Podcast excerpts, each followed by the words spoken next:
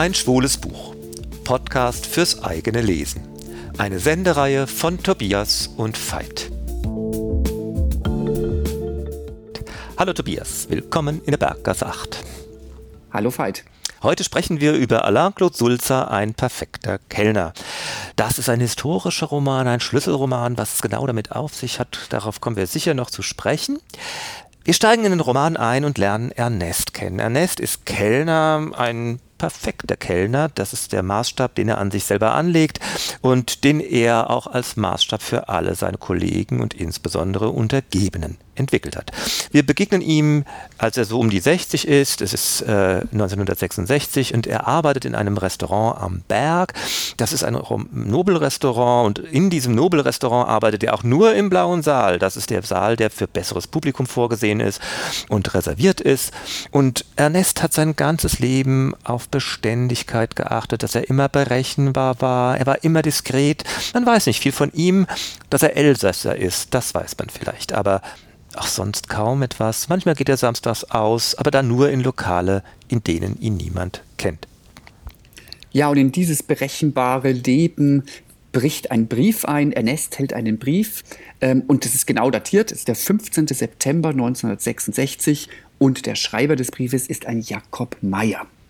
Jakob kennt Ernest von früher und es ist nicht nur so, dass er ihn kannte, sondern er sagt, es gab keinen Tag, seitdem er ihn kennengelernt hat, dass er nicht an Jakob gedacht hat.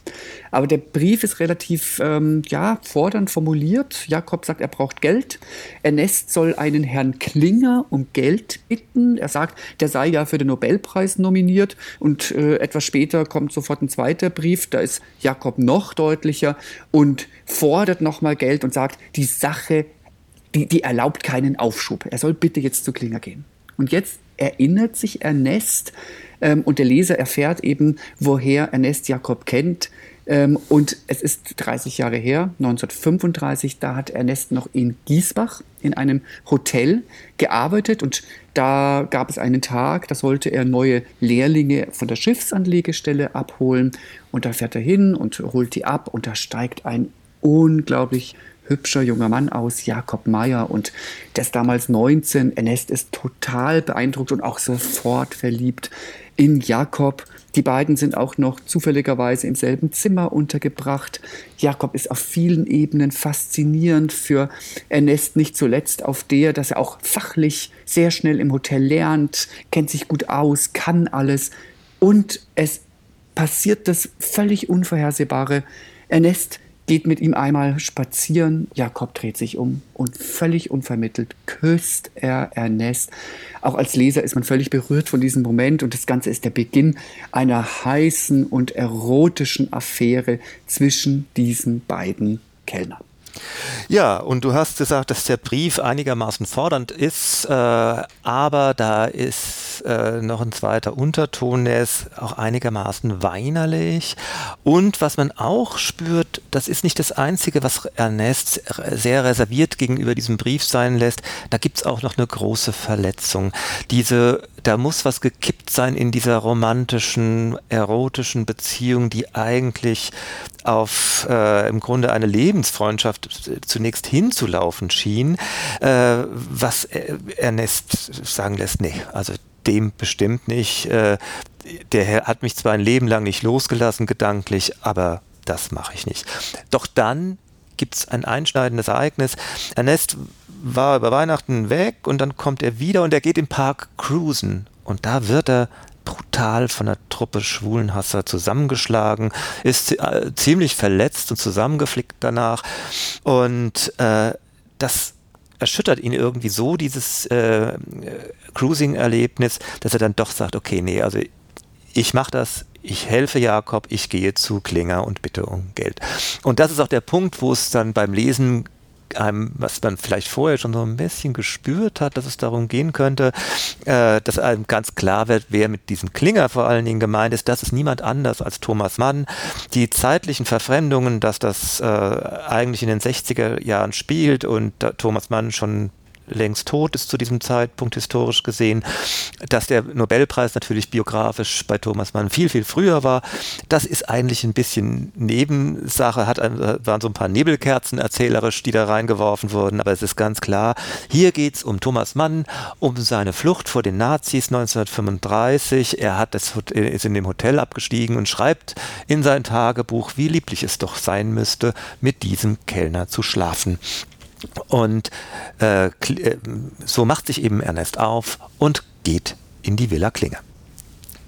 Genau, und jetzt spricht Ernest mit dem großen Thomas Mann. Auch wenn er nicht so genannt wird im Roman, weiß man eigentlich sehr schnell, um wen es sich da handelt. Und jetzt erfährt auch der Leser, dass das Ereignis, von dem du gesprochen hast, weshalb Ernest Jakob nicht sofort helfen möchte, das war, dass er eben ein Verhältnis offenbar mit Thomas Mann hatte und mit Thomas Mann dann seinerzeit auch in die USA gegangen ist. Und er hat es auch dadurch erfahren, dass er offensichtlich Thomas Mann und Jakob in einer, ja, pikanten Angelegenheit in flagranti erwischt hat. Mann will aber Jakob jetzt auch nicht helfen. Er will auch das Geld nicht geben. Ernest weiß nicht, was da wiederum los war. Und er dreht völlig durch und er schreit den Thomas Mann an und verlässt schließlich die Villa. Ja, und da ist irgendwie fast wie so in diesem dünnen Büchlein so eine Art Cliffhanger mittendrin in dem Roman nochmal. Und man ist irgendwie außer Atem und denkt, was, was, wie kann das überhaupt jetzt noch weitergehen?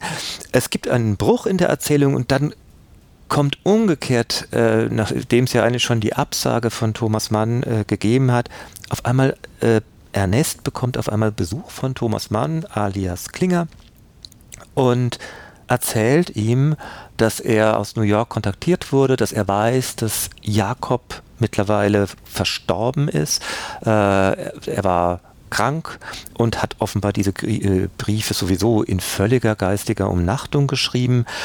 Und Klinger, Mann, sagt dann Ernest auch, warum er nicht helfen würde, denn es gab eine Verletzung, die eigentlich der Verletzung von Ernest um nichts nachstand, denn Jakob ist ja tatsächlich mit Klinger nach New York oder in die USA gegangen und da ist eben auch noch mal was äh, vorgefallen, was äh, Klinger äh, alias Thomas Mann dazu gebracht hat zu sagen, nee, dem bestimmt nicht. Genau, das verraten wir jetzt nicht, was da vorgefallen ist, aber es bleibt so beim Leser, ja, also zumindest bei mir blieb echt so eine Verstörung und auch so eine Trauer. Dieser hübsche, unglaublich tolle 19-jährige Jakob, dem man begegnet, der attraktiv und sexy war. Offensichtlich, und das kann man schon sagen, hatte das wohl auch bewusst eingesetzt, um eben andere Menschen zu verführen und vielleicht im wahrsten Sinne des Wortes auch zu zerstören. Also ich fand es sehr spannend, wie sich im Leser die Einstellung, die man Jakob gegenüber hat, über den Roman verändern kann und wie man irgendwann mal auch gerade mal verstehen kann, als man das alles erfährt, dass sich Ernest jeden Tag seines Lebens nach diesem Jakob gesehnt hat. Genau, und das macht diesen Roman auch so wirklich spannend, weil er kehrt so einiges um. Also er holt auch im Grunde diesen Kellner, den man ja literaturgeschichtlich eben aus den Tagebüchern von Thomas Mann äh, im Grunde als Projektionsfläche, als anonymen Menschen eigentlich nur kennt, raus und macht diesen Kellner, äh, das äh, macht äh, der Autor Alain-Claude Sulzer, er macht ihn zu einem Akteur.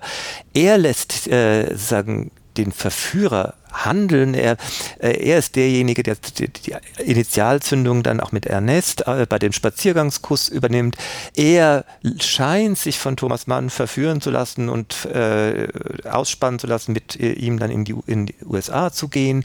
Aber er ist ein durchtriebenes Früchtchen und äh, es gibt ja dann wirklich nochmal ein familiäres Großunglück in der Familie Mann, das auf diesen Kellner zurückgeht. Das ist alles irgendwie nochmal sehr kunstvoll äh, verfremdend von äh, Alain-Claude Sulzer aufgearbeitet äh, worden.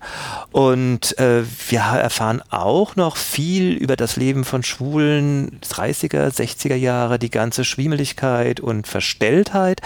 Und es ist außer dieser im Grunde literaturhistorischen Interpretation ein großes Buch über Liebe, Verrat, Verstrickungen, Hoffnungen und Enttäuschungen, ein kleines Kabinettstück, das es lohnt, mehrfach gelesen zu werden.